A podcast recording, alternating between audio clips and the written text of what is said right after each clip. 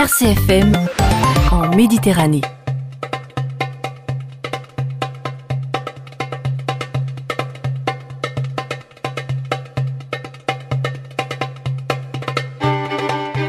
Bonjour à toutes et à tous, bonjour la Méditerranée, bienvenue dans Kantara, votre magazine hebdomadaire des deux rives de la Méditerranée.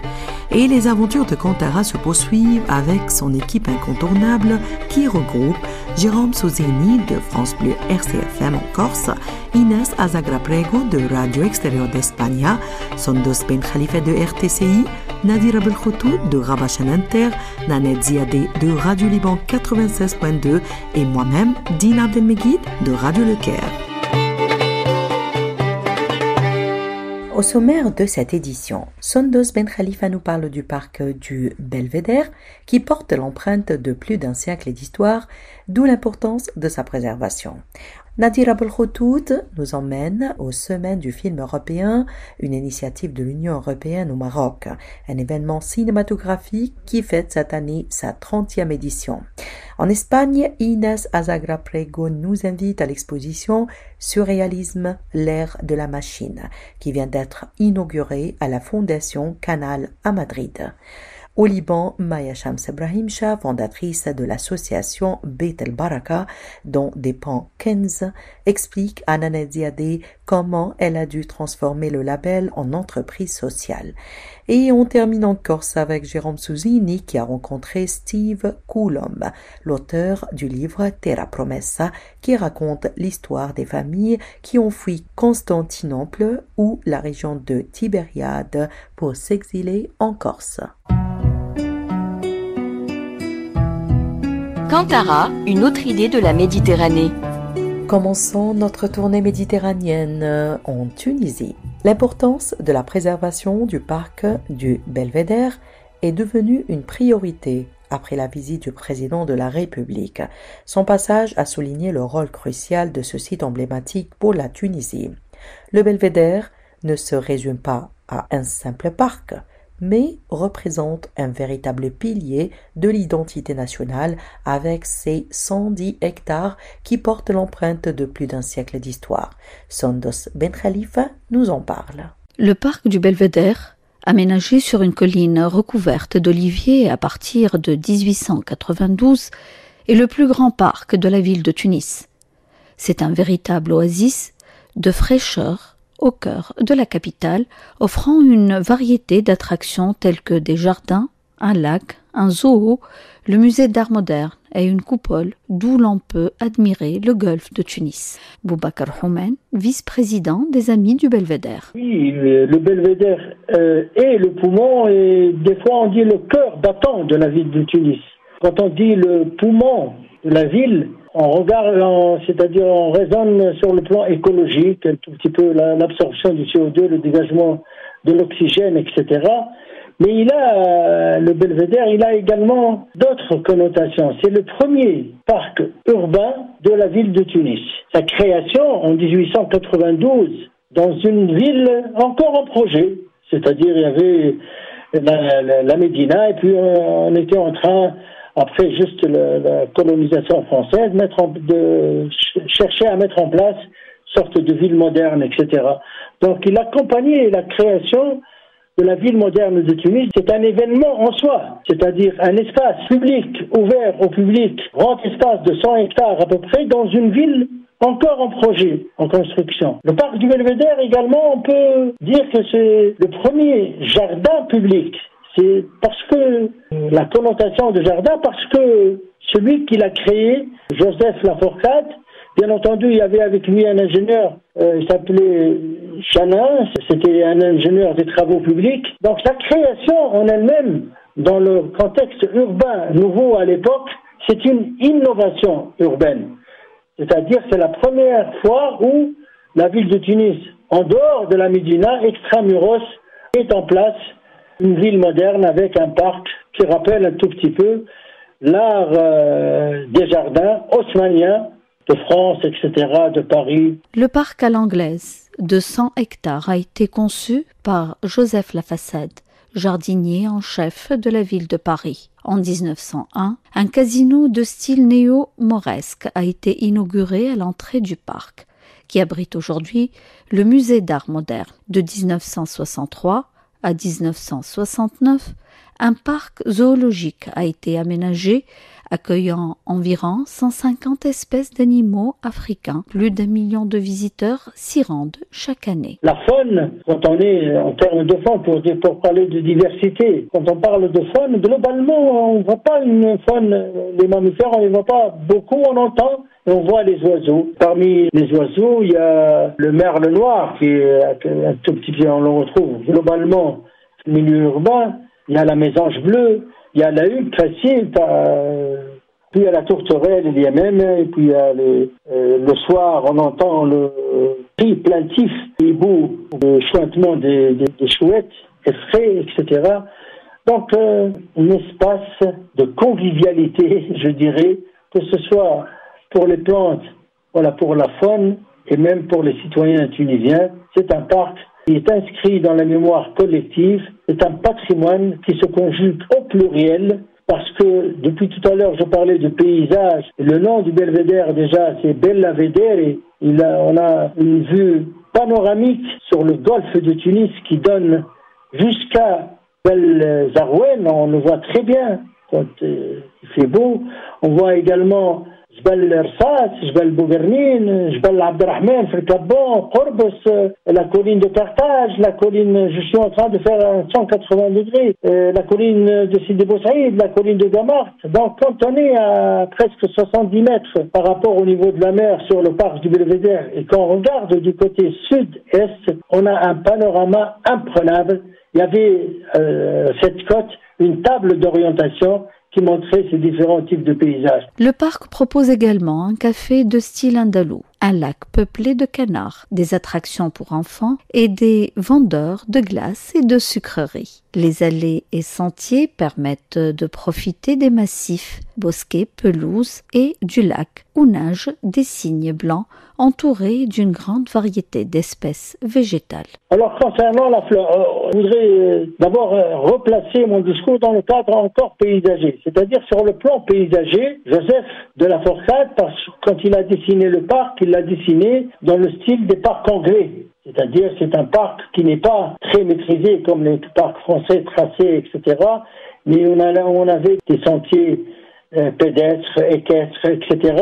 Et qui étaient dessinés d'une manière où la palette végétale qui a été introduite, je disais, après acclimatation dans le jardin d'essai, c'est-à-dire on dit que on a une palette végétale qui représente les cinq continents, c'est-à-dire des différents pays d'origine euh, de climat méditerranéen, etc.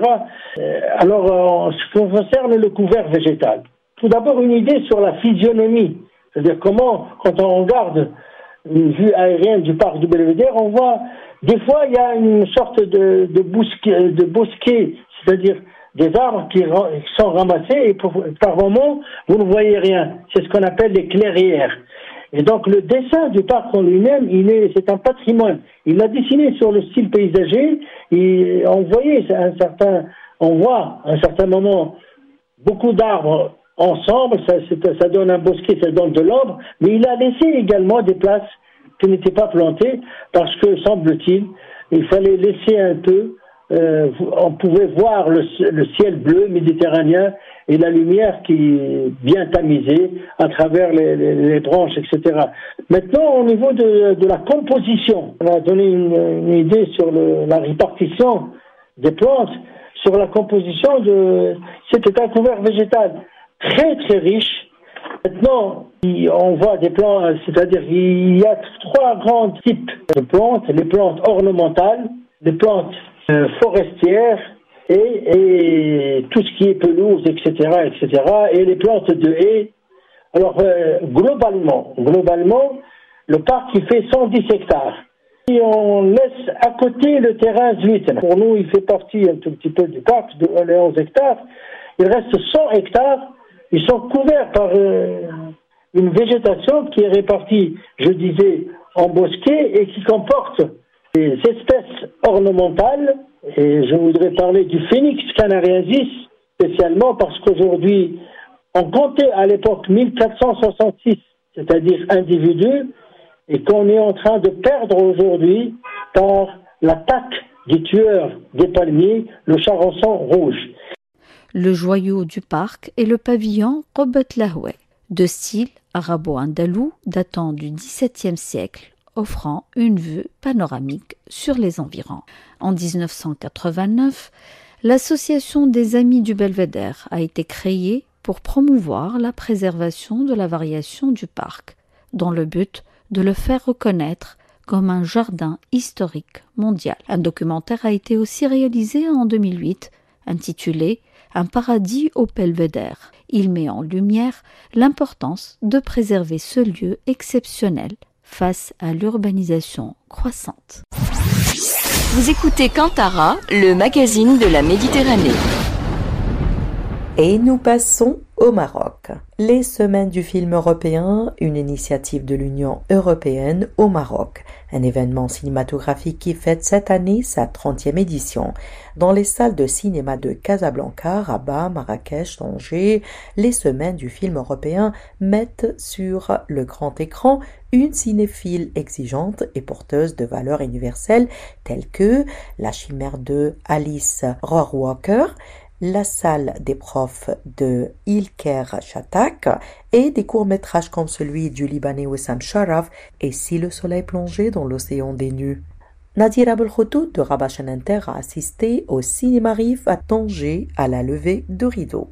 Nous sommes au Cinéma Rif à Tanger pour les semaines du film européen qui fêtent cette année leur 30e édition, un chiffre parlant, symbole de longévité de la solidité et de la profondeur des liens entre les cultures nord et sud de la Méditerranée.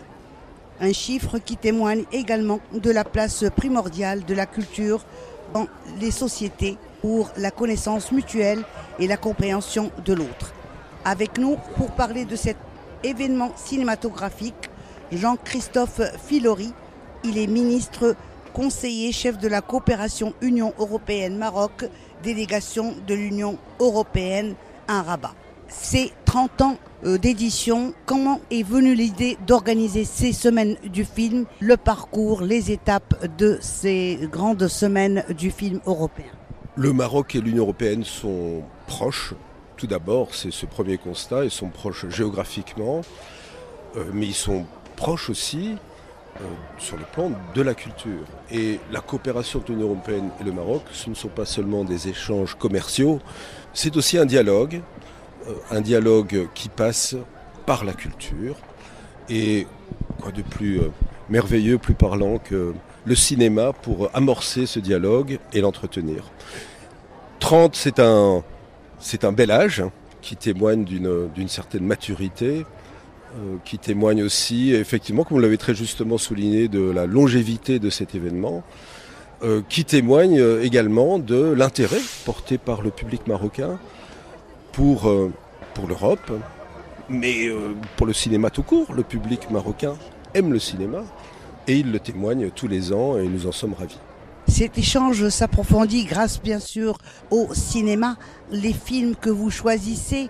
Il y a l'empreinte et l'esprit et l'objectif, la philosophie de cet échange à travers par exemple des, films où les intervenants appartiennent au pays, que ce soit nord ou sud de la Méditerranée. Bien sûr, dans la sélection des films, nous sommes soucieux de qualité.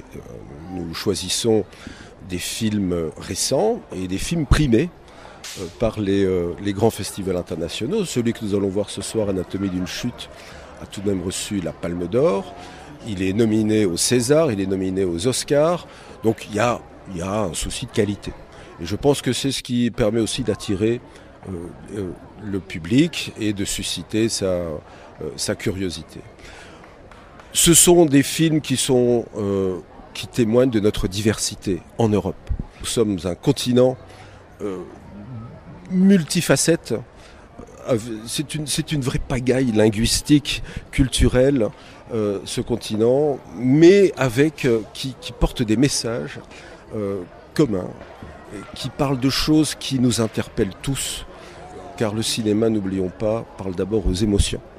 Et ces émotions, je pense que chacun ici pourra pour aller retrouver les filtrer à travers son propre regard, son propre regard du monde et, et ainsi afficher et souligner encore plus la proximité entre le nord et le sud de la Méditerranée. Vous, vous l'avez rappelé, il y a également, il n'y a pas que des films européens. À travers toutes les, éditions qui, qui, ont été réalisées, il y a aussi des films euh, du sud de la Méditerranée. Cette année, il y a des courts-métrages du Maroc et du Liban. Deux courts-métrages euh, venant du Maroc et un court-métrage libanais qui témoignent euh, là aussi de la, de la richesse et de l'inspiration euh, qui guide les cinéastes du sud de la Méditerranée. Et nous voulions également euh, euh, marquer notre, intérêt et notre gratitude pour cet engagement de la, part de la rive sud également. Parallèlement aux projections, il y a aussi des ateliers, des moments de réflexion qui réunissent bah, cette année, il y a un accent et un intérêt particulier pour les, la jeunesse. Je suppose que c'est un intérêt qui en filigrane de toutes les éditions euh, passées, euh, ces ateliers sont également des moments d'échange entre des, cinéastes, des professionnels d'ici et d'ailleurs. Faisons pas que projeter des films. Cette, semaine sera également accompagnée de tournées dans les écoles euh, et d'ateliers qui visent à sensibiliser les jeunes au métier du cinéma. Le cinéma, ce ne sont pas seulement des acteurs, bien, sûr, c'est ce qu'on voit sur, euh, sur l'écran, mais aussi c'est une foule de techniciens, euh, de, scénaristes, de toutes sortes de métiers que, très variés que les jeunes sont appelés à découvrir et, pourquoi ne pas faire naître des vocations euh, également dans ce, dans ce merveilleux domaine qu'est le cinéma. Huit films européens du nord de la Méditerranée, de plusieurs pays d'Europe, avec trois courts-métrages du sud de la Méditerranée, du Maroc et du sud Liban qui ont été sélectionnés cette année. Monsieur Ali Haji, vous êtes le directeur artistique. Comment et pourquoi les films, ces films qui sont à l'honneur cette année ont été sélectionnés? Des films qui ont été sélectionnés et primés dans les plus grands festivals de cinéma à travers le monde, euh, les festivals de Cannes, de Venise, de Berlin et d'autres euh, encore, et trois courts-métrages du sud de la Méditerranée, deux qui viennent du Maroc et un court-métrage qui vient de, du Liban. Donc euh, il s'agit de, de, montrer le, le, meilleur du cinéma euh, européen de l'année, d'aller pour chacun des pays, de choisir un film, euh, peu importe le genre, mais le film qui euh, a le plus brillé cette année par pays. C'est le cas notamment du film d'ouverture ce soir avec qui Anatomie d'une chute, de la française Justine Trier, qui a obtenu la Palme d'Or au Festival de Cannes l'année dernière et qui euh, est nommée euh, euh, aux Oscars, cinq nominations aux Oscars 11 nominations César, a remporté le BAFTA du, meilleur scénario original avant-hier euh, à Londres et euh, qui est, euh, a également remporté deux Golden Globes à Hollywood au mois de janvier. donc hormis ce film-là, qui est un brillant film de procès, qui met en scène... C'est un drame, c'est un thriller C'est un film judiciaire, c'est un film de procès, donc dans cette grande tradition de films de procès euh, tu, euh, bon, connaît dans le cinéma mondial, et dans le cinéma américain euh, principalement, et qui est porté par une actrice allemande extraordinaire qui s'appelle Sandra Hüller et qui euh, joue le rôle d'une femme qui est accusée du meurtre de son mari. Et donc elle vit dans un village, dans une voilà, en haute montagne en, en, France avec son mari et son fils. son mari meurt, ce qui semble être un, un accident au départ s'avère peut-être être, un, un meurtre. Et donc va s'ouvrir une enquête et un procès durant lequel on va suivre donc le, tout un tas de, de faits et de rebondissements.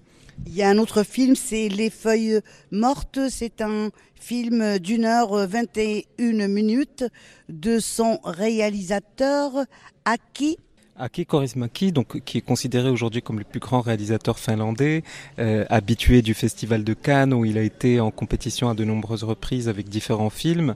Euh, il a été primé l'année dernière euh, d'ailleurs dans ce même Festival de Cannes où il a remporté le prix du jury euh, et il a fait sensation euh, auprès de la presse et des festivaliers parce que c'est vraiment une, une, une, petite merveille de cinéma, d'humour, de fantaisie et, et voilà, c'est une espèce de romance entre deux paumés de, la vie, qui est raconté avec le ton très particulier de Aki Korismaki, qui est un peu le, un cinéaste du burlesque et de la poésie. C'est un peu le, le Fawzi Ben Saïdi euh, finlandais. Si on parlait aussi hein, du court métrage marocain et libanais, les réalisateurs, les histoires, les scénarios de, ces deux films et pourquoi est-ce qu'ils ont choisi pour enrichir euh, cet échange culturel euh Deux courts métrages de, jeunes réalisatrices marocaines. Donc il s'agit de Ayour de Zineb Bouakrim qui a été primé au dernier festival de Cannes, qui a un court métrage qui a beaucoup fait parler de lui euh, déjà dans la presse nationale. Et puis le court métrage sur la tombe de mon père de Zawa, euh, euh Nzantar, qui est une jeune réalisatrice euh, marocaine qui a été primée au Festival national du film de Tanger. Le court métrage libanais, avant de passer à ça, puisque Kantara passe également au Liban.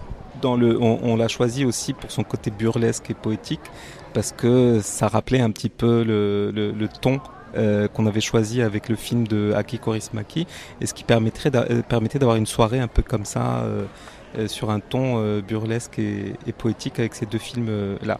Le nom de ce court métrage alors, et si le soleil tombait, et si le soleil plongeait dans l'horizon des nues? Voilà, c'est un titre qui est très difficile à, à retenir. Donc. Cinq films se portent l'empreinte euh, féminine, c'est des réalisatrices femmes. C'est un hasard, mais, mais c'est un hasard qui est aussi le reflet de ce qui se passe actuellement dans le cinéma mondial, où les femmes réalisatrices occupent une place de plus en plus importante. On l'a vu à Cannes l'année dernière avec le prix attribué à Justine Trier, donc seulement, troisième femme seulement obtenir la Palme d'Or du Festival de Cannes. On l'a vu au Festival de Marrakech en décembre dernier avec l'Étoile d'Or attribuée à Asmel Moudir, donc euh, première femme marocaine à obtenir la, la pardon l'étoile d'or du euh, du festival de Marrakech. On l'a vu aussi à un niveau mondial, mais aussi à un niveau national. C'est-à-dire qu'aujourd'hui, toute cette nouvelle génération de cinéastes marocains, donc il y a beaucoup de femmes. Et nous partons en Espagne. Vous écoutez Cantara sur Radio Extérieure d'Espagne depuis Madrid. L'exposition Surréalisme, l'ère de la machine vient d'être inaugurée à la Fondation Canal à Madrid. Une exhibition qui retrace l'histoire du surréalisme, l'art cinétique et l'artifice comme résultat d'un moyen de reproductibilité prêt à porter dans l'histoire de l'art du dernier siècle. La commissaire Pilar Parcerizas nous explique en quoi le surréalisme est encore d'actualité et quels sont les liens à tisser? On l'écoute au micro de Inès Azagra Prego de Radio Extérieur d'Espagne. Nous sommes en appel téléphonique avec la commissaire Pilar Parcerizas car la Fondation Canal vient d'inaugurer l'exposition Surrealismo, la era de la máquina, surréalisme, l'ère de la machine. Bonjour Pilar et bienvenue à notre émission. Bonjour. Alors, euh, je voulais commencer par une question assez simple. Est-ce que vous pouvez nous raconter un peu sur les œuvres que nous pouvons retrouver dans cette exposition? Cette exposition s'avance euh, au centenaire du premier manifeste du surréalisme que sera en octobre et montre un chemin pour y arriver et pour sa meilleure compréhension. C'est un parcours du dada au surréalisme à partir de la présence de la machine dans l'art, laquelle apparaît à New York pendant la Première Guerre mondiale. On y trouvera des premières photographies d'Alfred Stieglitz, le photographe américain qui introduit la modernité européenne à New York, et une façon d'aborder la photo comme un nouveau moyen de création artistique éloigné de l'imitation de la peinture et du pictorialisme européen. Il y a le portrait machiniste fait par Picabia dans la revue 291 euh, à 1915 à 1916. Il y a aussi l'irruption de l'objet industriel dans le monde de l'art qui change son contexte d'être un objet d'usage à être un objet artistique avec le ready-made de Marcel Duchamp. Euh, les objets mathématiques de Manray, les rotoreliefs de Deschamps, un mouvement que s'avance à l'art euh, cinétique. Et la boîte en balise, que c'est un résumé de sa production artistique avec euh, les moyens de mécanique de reproduction. On y trouve aussi des photographies solarisées de Man objets de son affection, et des œuvres de Dali, qui montrent l'art comme une machine de la pensée, le cerveau comme euh, une machine qui active l'inconscient et l'irrationalité concrète, concrète avec la double image. Alors c'est incroyable cette exposition puisqu'on commence avec ces photographies euh, d'Alfred Stieglitz qui étaient, je crois, très compliquées à voir. Donc c'est vraiment une occasion unique pour, euh, pour voir ces photographies. On a des installations, l'art cinétique, Marcel Duchamp, Dali. C'est vraiment un parcours euh, qui retrace tout ce mouvement surréaliste. Et donc, la era de la machina, l'ère de la machine.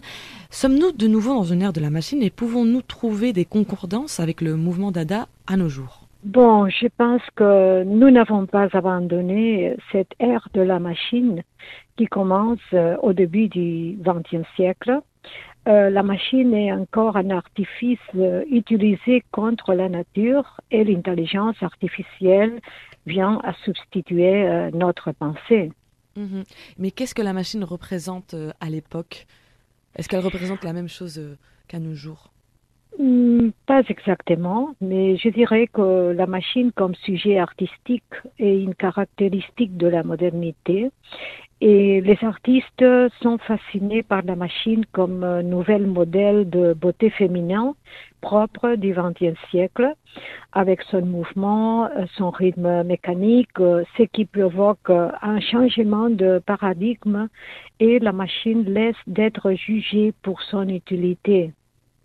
Euh, L'art en même temps, veut s'approximer à la science, à la mathématique, à l'électricité, à l'optique et aussi la machine rendra possible un nouveau rapport avec l'érotisme au-delà de ce que la nature a donné à l'histoire de l'art. Alors, euh, dans ces photographies, ces installations, nous pouvons voir le corps décontextualisé, des collages, des peintures, des dessins, cette boîte aussi à la fin de, de l'exposition, même une projection. Quels sont les traits en commun entre autant d'œuvres si différentes l'une de l'autre? Bon, la machine euh, euh, s'accepte, je dirais que la machine euh, s'accepte comme sujet artistique et en même temps, euh, à partir de la photographie, s'accepte aussi la fragmentation du corps que permet euh, l'isolement des éléments érotiques. Et ça permet aussi euh, l'irrationalité dans l'art et l'effet de donner la même valeur à la copie résultat des procès mécaniques de reproduction qu'à l'originel. Mm. Et alors, euh, bon, euh, les mouvements Dada, en quelques mots, que c'est c'est le mouvement qui introduit cette aussi cette fragmentation, ces, ces collages, euh, ces parties du corps à partir de l'iconographie de la Première Guerre mondiale, parce qu'il y a beaucoup de de, de mutilés, etc. Euh, alors, le mouvement Dada rejette euh, toutes les tendances précédentes dans un moment historique dans lequel les artistes euh, sont dessus précisément pour cette euh, guerre, l'impressionnisme, pointidisme, cubisme, orphisme, des ismes inspirés à la nature. Mais aussi, il y a euh, les artistes refusent les disciplines artistiques avec les, le, pinceau, la toile, etc. Et la découverte de la nouvelle ère industrielle les aide en Amérique à trouver un nouveau chemin de rébellion, d'anti-art. Et c'est pour ça qu'on est à New York le mouvement proto-dada en 1915 et jusqu'à 1923 que c'est aussi la chronologie de Le Grand Verre de Marcel Duchamp. Et ça, c'est avant que le Dada à Zurich au Café Voltaire. Mhm. Le proto-Dada, vous avez dit? Oui, oui, ça c'est connu, euh, cette période euh, Dada en Amérique, parce mhm. que c'est déjà presque formulé, formulé tout Dada à partir de la machine. Et euh, à Zurich, le mouvement Dada prend un, un, chemin plus euh, poétique mhm. euh, de l'amant de Hugo Ball, de Tristan Zara, qui était aussi très ami de Picabia, mais c'est un peu différent. C'est pas Mhm. exactement ces conceptions de la machine, c'est plus la sonorité euh, de, du poème, etc. C'est, c'est assez différent. Alors on va rentrer dans le cœur de cette exposition et j'aimerais bien que vous nous détailliez une des œuvres. La radio doit être très descriptive, donc c'est pour ça que je fais cette question. Euh, par exemple, La Fortune 2 de Man Ray ou Catalogue Julien Lévy euh, de New York de Dali. Oui, ce sont deux, deux œuvres très intéressantes. Euh, la fortune, euh, la fortune, c'est un objet composé d'un rouleau de papier toilette, de des ressorts et d'une roue issue d'un jeu de d'hasard. Il a été construit pour euh, illustrer un acte surréaliste. Euh, à la fin de la conférence que Man Ray a fait à Whitney Museum de New York en 1946, euh, lors euh, de l'exposition qui s'appelait Pionniers de l'art moderne en Amérique, il offre l'objet La Fortune euh, aux gagnants de la loterie qu'il avait organisée. Alors, euh, c'est ce concept du, du jeu d'hasard, du surréalisme qu'il applique euh, concrètement dans un objet que finalement il donne généreusement à qui a gagné cette loterie qu'il a organisée non, comme conférence. Euh, il existe une réplique euh, de l'objet de 1952 et euh, celui que nous, nous montrons, c'est de l'édition de Sergio Tosi de 1973. Et en ce qui concerne le catalogue de Salvador Dali de la galerie Julien Levy de 1936, euh, vous savez que Dali était très obsédé par le, sujet de Vénus, l'amour, et le modèle, le modèle féminin. Et aussi, il a réussi avec la méthode euh, paranoïaque critique euh, à camoufler sa vision de l'érotisme dans de multiples images cachées dans une seule. Alors, euh, ce catalogue de la galerie Julien Levy, nous pouvons voir un buste, buste féminin sans visage euh, qui permet d'afficher deux bandes de cartes postales avec tous les œuvres exposées en appuyant sur deux boutons qui coïncident avec le téton de deux scènes. Alors, c'est c'est une pièce très intéressante, pas seulement comme catalogue, mais aussi comme œuvre d'art, parce que euh, joue avec le concept du féminin, avec la fragmentation du corps et en même temps avec la reproduction mécanique euh, des œuvres qu'il expose. C'est intéressant cette euh, notion et concept de reproduction mécanique euh, comme la photographie qu'il commence à comprendre comme une simple reproduction, pas qu'un sujet de l'art. Oui, c'est ça. Mhm. Alors, cette exposition, à qui elle va diriger? Pourquoi le surréalisme est encore d'actualité une source d'inspiration? Qu'est-ce que vous en pensez? Euh, bon, l'exposition se dirige à, à tous les publics. Euh, le surréalisme, c'est c'est plus qu'un mouvement artistique, c'est quelque chose qui habite avec nous.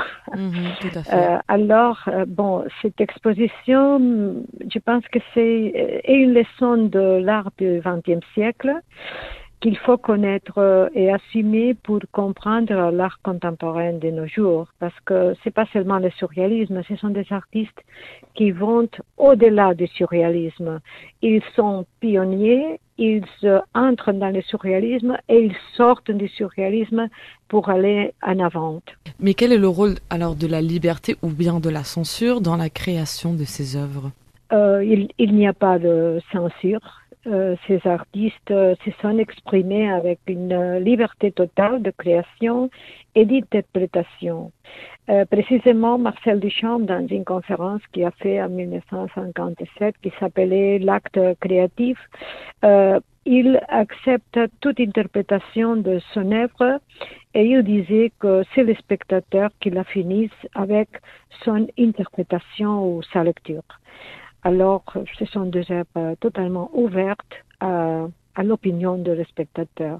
Alors il faut savoir que cette exposition aussi euh, centre euh, son attention sur Man Ray, sur Steglitz, sur Duchamp, donc des hommes. Quel est le rôle de la femme dans cette exposition et est-ce qu'elle est reliée qu'un plan passif? Ou quel est le rôle de la femme dans le surréalisme plutôt?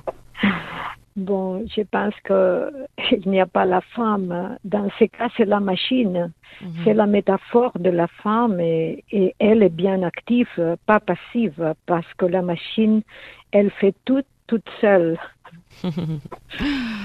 ben, merci beaucoup, Pilar Parcerisas, commissaire de la de l'exposition Surrealismo, la era de la máquina. Merci beaucoup pour votre participation. Il faut savoir que l'exposition est à retrouver à la Fondation Canal à Madrid du 7 février jusqu'au 21 avril. Vous écoutez Kantara, le magazine de la Méditerranée. Et nous passons au Liban. Maya Shams Brahim Shah fondatrice de l'association Beit el Baraka, dont dépend Kenz, explique à Nanette Ziadé de Radio Liban 96.2 comment elle a dû transformer le label en entreprise sociale.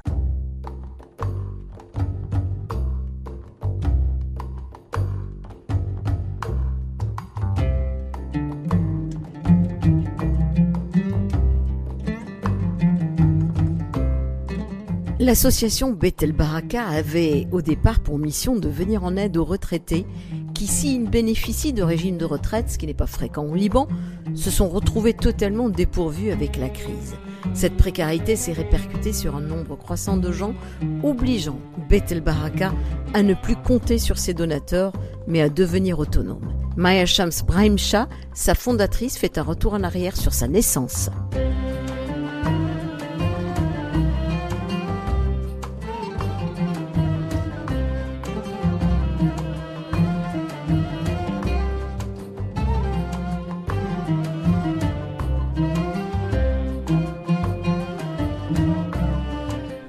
Beit Baraka est né suite à une rencontre par hasard. J'ai rencontré une dame, une retraitée, qui était enseignante de français pendant 42 ans dans une école privée. Et après sa retraite, elle n'avait plus les moyens de, subvenir à ses besoins. Elle a perdu son appartement, elle a perdu, elle a dû vendre sa voiture, son téléphone. Elle a, elle s'est retrouvée dans la rue carrément. C'est une femme qui parle trois langues, qui, qui voyageait, qui menait un train de vie très aisé et c'est là où j'ai remarqué que la retraite au Liban était une descente aux enfers pour une très très grande partie de la population libanaise. J'ai décidé de la mettre dans un, dans un hôtel. Euh, et les quelques premiers jours, je passais la prendre. Euh, on allait visiter des familles qui sont dans le besoin. Euh, elle m'a introduit à beaucoup de ses amis qui vivaient presque comme elle. Et je me suis rendu compte que ce sont des gens qui, font, qui faisaient partie de la classe moyenne plus, et c'était très choquant de les voir dans cet état. Et donc c'est pour ça que moi j'ai voulu leur offrir quelque chose qui déjà préserve leur dignité, c'est le plus important, parce que dans la mission de Beth Baraka, la dignité c'est le point numéro un. C'est de redonner à ces gens-là un sens d'appartenance, euh, un sentiment de, de, de valeur, de, d'appréciation, etc. Et donc on a commencé par le projet d'un supermarché gratuit où ces gens-là viennent avec des cartes euh, dans lesquelles il y a des points. Et avec ces points, ils peuvent venir, entre guillemets, acheter ce qu'ils veulent. Et ça, en fait, quand vous donnez le choix à quelqu'un de, de prendre ce qu'il veut, cette personne automatiquement euh, reprend confiance en elle euh, et, et, préserve sa dignité. Donc on a commencé par le concept du supermarché gratuit. Et là, c'était quand même neuf mois avant la Révolution. Euh, quand la Révolution a commencé en octobre 2019, immédiatement, on a, on, a compris que la livre libanaise allait dévaluer et donc on a compris qu'il n'y aurait plus d'import, surtout dans un pays qui importe 80% de, de, sa, de son alimentation. Donc imaginez déjà le, le manque de sérieux de, de, nos gouvernements successifs de laisser un pays à la dérive comme le Liban importer 80% de sa nourriture alors que le Liban plante depuis 12 000 ans. C'est-à-dire, euh, nous sommes dans le croissant fertile, dans la région où l'être humain a découvert l'agriculture. Euh, nous étions le grenier de l'Empire romain. Et aujourd'hui, on importe 80% de notre nourriture. Ceci est inacceptable. Et c'est comme ça, justement, qu'on a décidé d'ouvrir ce supermarché et de commencer à planter. Et le fait de planter, justement, a encouragé beaucoup d'autres associations à faire la même chose. Et aujourd'hui, on plante, c'est en fait de la permaculture que nous faisons et nous encourageons toutes les autres associations à faire la même chose. Nous avons ouvert tous nos terrains agricoles à tous les gens autour de nous tous les agriculteurs pour venir apprendre la technique de la permaculture. Ensuite, nous avons enchaîné par une pharmacie gratuite. Euh, c'est le même système. Les gens viennent chez nous avec leur prescription, on leur donne le médicament, on prend la prescription et on l'envoie aux pharmacies avec lesquelles nous avons des accords. Euh, le troisième département qu'on a ensuite ouvert, c'est le département de la réhabilitation des habitations insalubres parce que, bon, comme vous l'avez compris, ces personnes retraitées doivent quitter leur maison à partir d'un certain âge. Ils quittent leurs appartements et vont s'installer dans des quartiers très vulnérables, dans lesquels les appartements sont beaucoup moins chers. Et en général, il s'agit juste d'une chambre dans laquelle il n'y a pas d'électricité, il n'y a pas d'eau. Euh, c'est vraiment des, taudis. Et donc, euh, pendant cette période-là, on était déjà en 2020, on avait déjà réhabilité quelques centaines d'appartements, et quand il y a eu l'explosion du port de Beyrouth en août 2020, euh, automatiquement, on, s'est organisé, on a monté une équipe de 372 corps de métiers différents et on a réhabilité 3011 appartements, 686 petits commerces, euh, 7 écoles, 12 façades d'immeubles euh, et 21 maisons d'héritage patrimonial pour lesquelles on a reçu un budget euh, spécifique. Euh, juste après l'explosion, on a également ouvert le département de l'éducation, le soutien à l'éducation qui aujourd'hui euh, couvre les scolarités directement et indirectement de 18 600 élèves et 10 062 enseignants dans 149 écoles, euh, toutes francophones. Et donc, le budget était devenu anormal. on n'arrivait plus du tout à gérer toutes ces familles entre les retraités, les élèves, les gens qui ont perdu leur appartement. Et donc, la, la dernière solution était justement de devenir euh, financièrement indépendant. Et donc on s'est dit, bon, on va faire un projet qui va s'étendre sur 7 ans afin de devenir à 100% indépendant et qu'on s'autofinance. Et on a commencé par créer une marque qui, qui vient d'un besoin. Aujourd'hui, le Liban a besoin de commencer à produire, euh, à planter, à, à surtout à exporter, parce que nous sommes un très petit pays qui a une terre extrêmement fertile, et c'est pour ça d'ailleurs qu'on a nommé la société Kenz. Kenz en arabe, ça veut dire trésor, et cette entreprise sociale comprend des produits du terroir et un restaurant dont les bénéfices vont entièrement à Bethel Baraka. On a commencé à entraîner les, les femmes qui sont bénéficiaires de Bethel Baraka. Petit à petit, ces femmes se sont transformées en productrices et aujourd'hui, ces femmes ne bénéficient plus de Bethel Baraka. Au contraire, elles, touchent de l'argent de Kenz en vendant ces produits que nous utilisons pour justement la marque Kenz. Ensuite, nous avons ouvert euh, un autre département dans Kenz, qui est le département du lifestyle. Ça veut dire tout ce qui est produit, euh, euh, les articles de décoration de luxe pour l'appartement. C'est beaucoup d'artisanat, beaucoup de travail fait main. Et là, ça c'est très important parce qu'on est en train de faire revivre et de, redonner aux Libanais la fierté de, ce travail artisanal ancestral, parce que vous savez que la première euh, poterie qui a été trouvée dans le monde, elle a été trouvée à Cana, elle date de la période néolithique, on parle de, plus de 30 000 ans.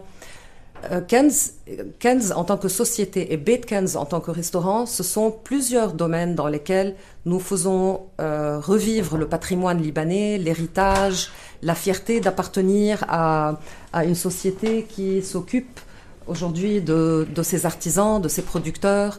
Euh, nous faisons aussi en sorte à, mettre ensemble les, artisans avec les designers, avec les apprentis, parce que la mission de Kenz, vous allez le lire en grand quand vous rentrez, euh, c'est trois mots, c'est écrit en, en, très grand. C'est euh, revive, donc faire renaître, safeguard, protéger, et transmit, transmettre le savoir-faire patrimonial, culinaire et artistique du Liban.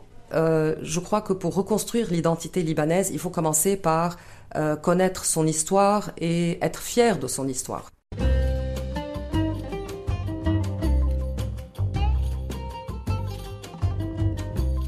Et comme rien ni personne ne démonte Maya, dont la vie est consacrée aux autres, les projets s'empilent sans arrêt. Alors nous sommes en train de travailler sur le projet de la Fondation 15, c'est la Fondation des arts et métiers pour justement protéger euh, ces artisans, les mettre un peu plus la lumière sur leur travail, ce talent qu'ils ont et qui a été méprisé pendant euh, très longtemps, depuis la guerre jusqu'à jusqu'au dernier euh, gouvernement extrêmement corrompu qui n'a pas du tout de valeur, euh, que ce soit de valeur pour l'héritage, pour le patrimoine, pour le respect du, des produits du terroir, etc.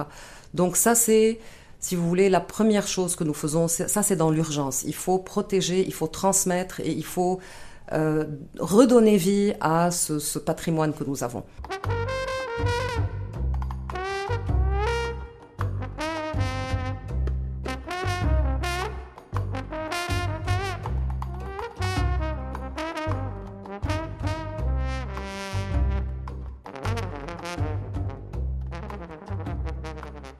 Et nous terminons notre tournée méditerranéenne en Corse la Corse qui a été une terre promise pour de nombreux exilés au fil des siècles.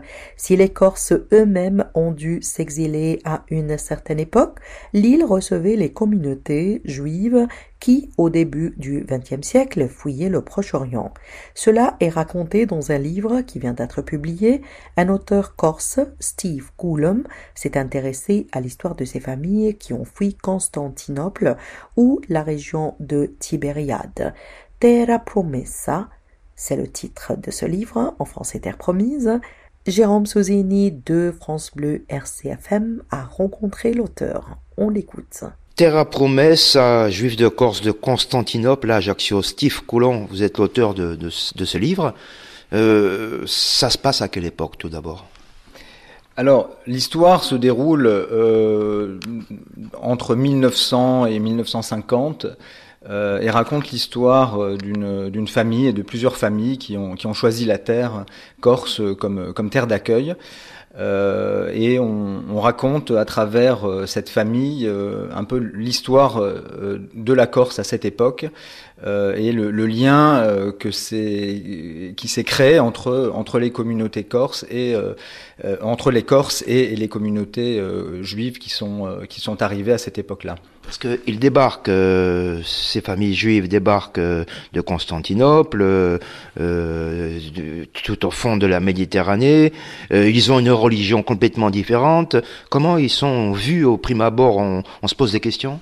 Oui, alors c'est ça qui est, qui, est, intéressant, qui m'a euh, euh, qui m'a vraiment attiré et fasciné dans, dans cette histoire, c'est euh, euh, c'est cette relation entre la culture corse, une culture latine, une culture chrétienne enracinée, et, et, cette culture qui, qui est assez assez différente.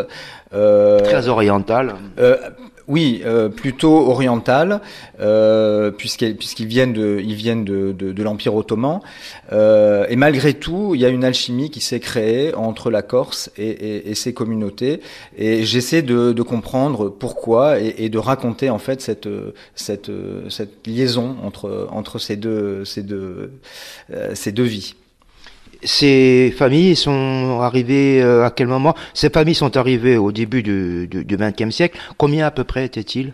Alors il y a eu plusieurs, euh, il y a eu plusieurs euh, vagues d'émigration, mais euh, sur Bastia, bon, on compte à peu près 80 familles qui se sont installées, qui venaient à la fois de, de, de, de l'Empire ottoman essentiellement, mais à plusieurs, à plusieurs époques. Ajaccio, on a compté à peu près une vingtaine de familles, je pense. Euh, bon, moi je suis pas historien, euh, mais, je raconte une histoire. Mais euh, voilà, il y a eu une population d'environ 2000, peut-être 2000 personnes qui se sont qui se sont amourachées de la Corse au début du siècle.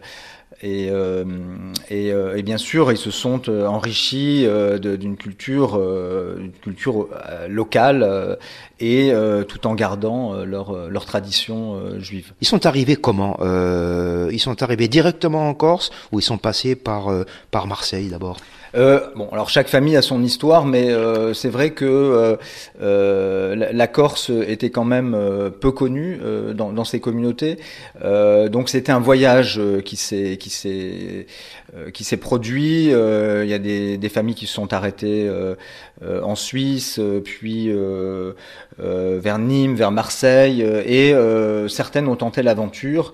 donc c'était un périple souvent avant de avant d'arriver en Corse et euh, voilà, il y a d'autres euh, d'autres familles qui sont arrivées. Euh, je raconte l'histoire qui, est connue d'un bateau qui arrive de, On, appelle, on les appelle les Syriens. Les Syriens, oui, les Syriens qui viennent de, de, Tibériade, qui sont arrivés en 1915. Donc les, les histoires sont très très variées et, et, chaque chaque famille a, a, a vraiment une histoire propre.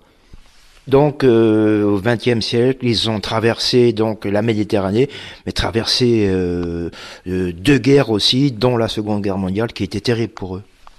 Euh, alors en Corse, euh, oui, la, deuxième guerre, bien sûr, tout, le monde connaît, euh, connaît l'histoire de, cette guerre terrible.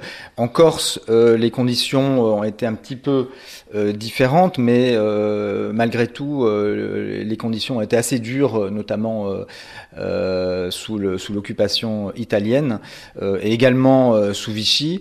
la Corse a eu la chance d'être le premier département français libéré en 43, donc les, les, Corses, les, les Juifs n'ont pas euh, ont, eu ce, ont eu la possibilité de, de retrouver leur liberté assez tôt. Euh, mais euh, effectivement, il y a, y, a, eu des, des, moments assez, assez difficiles, assez, assez frustrants, assez, assez contraignants, et, et certaines familles d'ailleurs sont, sont dans les années 50, 60, sont après reparties pour d'autres, d'autres terres aussi. Vous dites ils sont, ils sont partis dans les années 50. Qu'est-ce qui a motivé ce, ce départ? Je pense que certaines familles ont voulu euh, retrouver euh, euh, l'originalité, l'origine de leur terre sainte, retrouver des communautés qui sont peut-être plus constituées.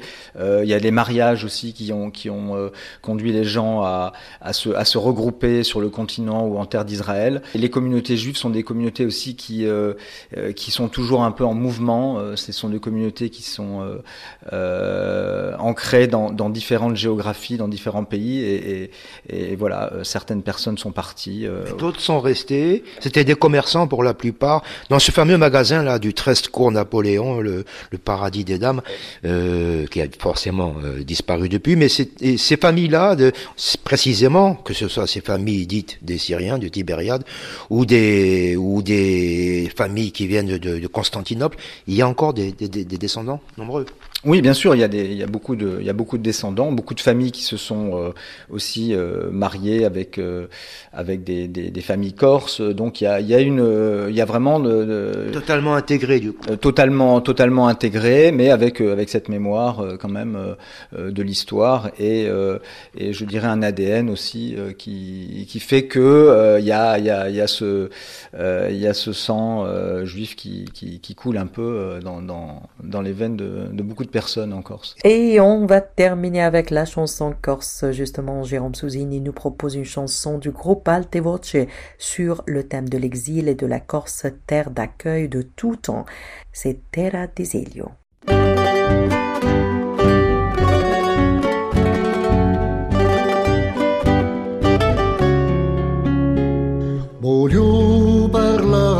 passante d'una terra di libertà che io passata lo brisante che terra d'ospitalità sempre sempre ella è stata per tanta gente fuorici un bel rullo di ronda colta